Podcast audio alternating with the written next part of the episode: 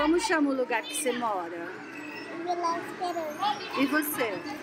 Perto da casa da, na, da Esperança. E você? Lá, na Esperança. Tem alguma coisa que não é legal lá na nossa na vila? Não, tem tudo que é legal. Tem tudo que é legal e conta mais uma coisa pra mim que é legal lá. Lá tem um cachorrinho pequeno e um cachorro grande e um, pa, um passarinho. Comunidade tudo é unido, são amigos. É bom demais. né? A gente leva uma vida um pouco diferente de é granfino, que tem sua moradia, mas a gente tá da hora. Se morar, pensa de Deus. A dificuldade daqui é que eu sinto é o, o medo de tirar a gente daqui, que fica o comentário, né? Acho que é hoje ou amanhã vai ter reunião aí do Ah, é, a CDHU. dona Lia tá falando que É, aí, isso é o pior, isso, isso é a pior dificuldade. Se os caras tirar a gente daqui, a gente vai morar na onde, né? é, Porque se eu moro aqui, há, vou fazer 22 anos. Me tirar daqui, eu vou morar na onde? Continuo pagar aluguel, o que é, a gente ganha, mal cria os fios, do jeito que Deus sabe, né? é. Se a pessoa a gente perder nossa moradia,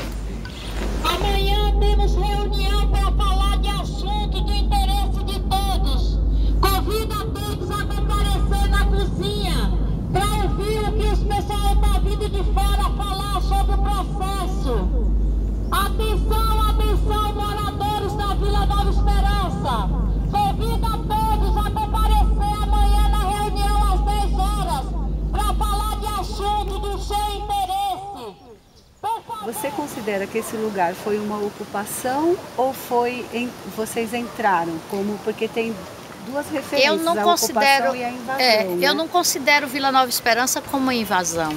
Invasão é quando as pessoas vão lá e invadem terreno de alguém sem alguém estar sabendo. Então por isso que Vila Nova Esperança não é uma invasão. Sim, Eu não invadi nada, eu comprei Sim. e paguei pelo que eu tenho. Ah, Elia, mas você comprou errado, não importa, mas eu comprei. Eu comprei e paguei.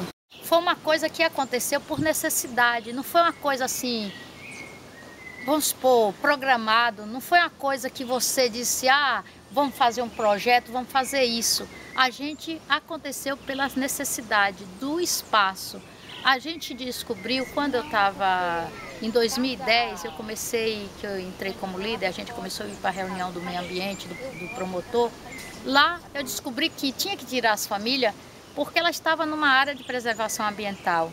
Sim. E ali eu, eu- quando eu não chorava na frente das pessoas para não mostrar que minha fraqueza. Mas ali quando eles falavam as coisas, eu chorava por dentro, eles não viam. Uhum. E ali eu, eu deixava para chorar no meu quarto quando eu chegava. Ali eu chorava e falava: Senhor, essas famílias vão para a rua, o que é que eu faço?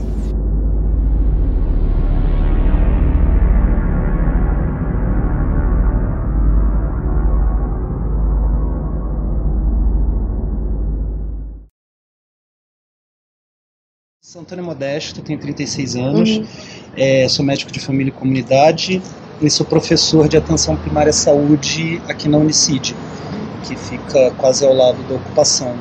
E há pouco mais de um ano a gente começou um projeto de extensão que atua aqui na ocupação Qual Túnel, e aí alguns estudantes vêm, participam, das participam de atividades na ocupação sob orientação dos professores, né? Essas atividades envolvem atendimento médico periódico, estudantes conversam com as pessoas, depois discutem com os professores e quando precisa de alguma prescrição os professores fazem. E a gente também participa de atividades organizadas aqui, né? Vem na ocupação preta indígena, alguns alunos ajudaram a fazer, participaram quando estavam grafitando aqui a parede do Acoltune. Os problemas que a gente mais vê são questões osteomusculares e de saúde mental. Então a gente atendeu alguns trabalhadores, alguns trabalhadores braçais com problemas articulares, né? Dor nas costas, ou é, nos ombros, tendinites, dor no joelho também. E em alguns a gente fez alguma abordagem em saúde mental. Iminência da reintegração de posse deixa todo mundo deixa todo mundo ansioso, né? Deixa todo mundo incomodado, contribui no adoecimento,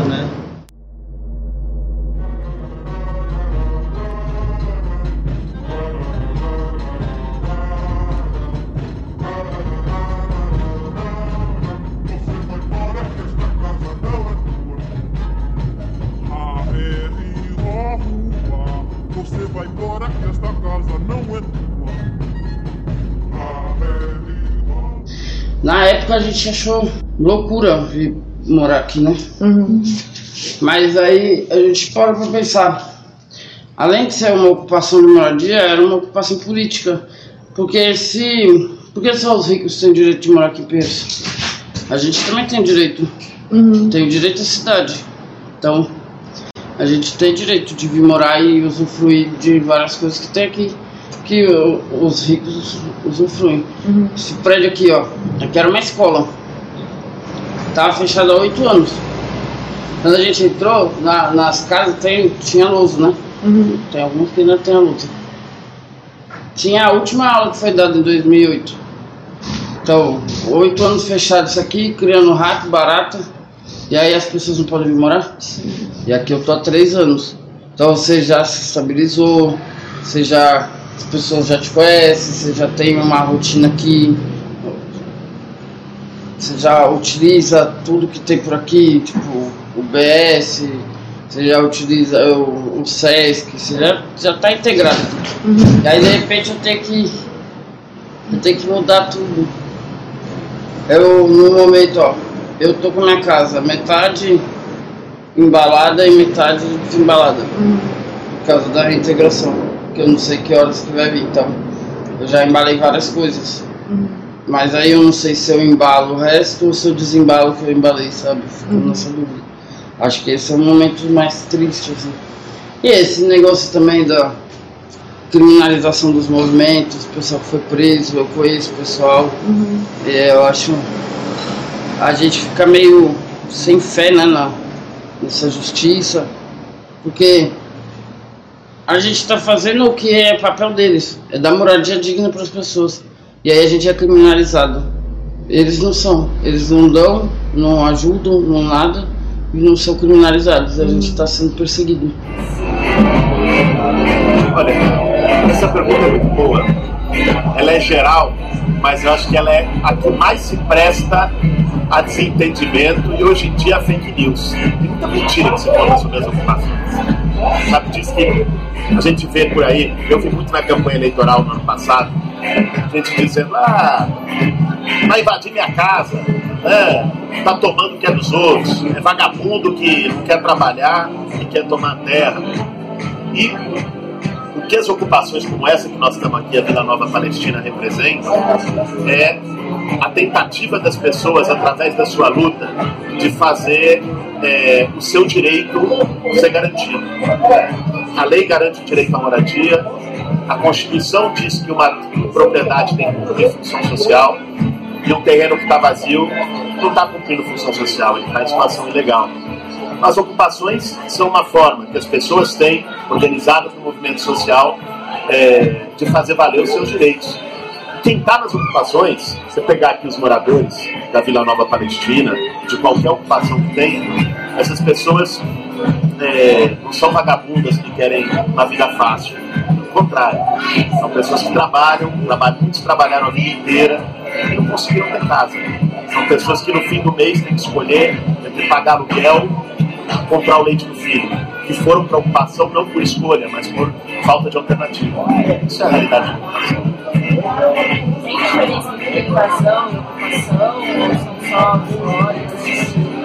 A gente, no movimento, é assim, costuma dizer, invasão é quando você entra num lugar que tem gente. Né? Você na, tua, você tá na tua casa, vai alguém lá e estoura a porta e.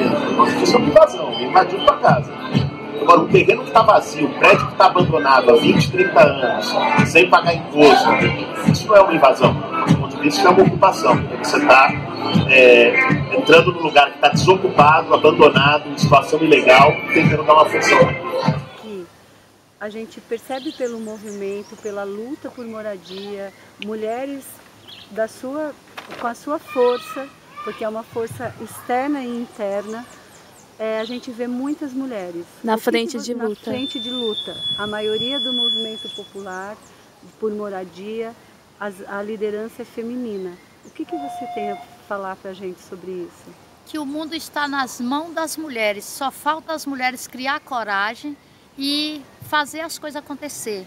Porque hoje está na mão delas. Um tempo atrás as mulheres não podiam nem votar. Hoje as mulheres podem tudo. O lugar de mulher não é mais no, no fogão. Mulher de mulher, é onde ela, das mulheres agora é onde elas quiserem. Então vamos fazer o que tem que ser feito. As mulheres unidas jamais será vencida.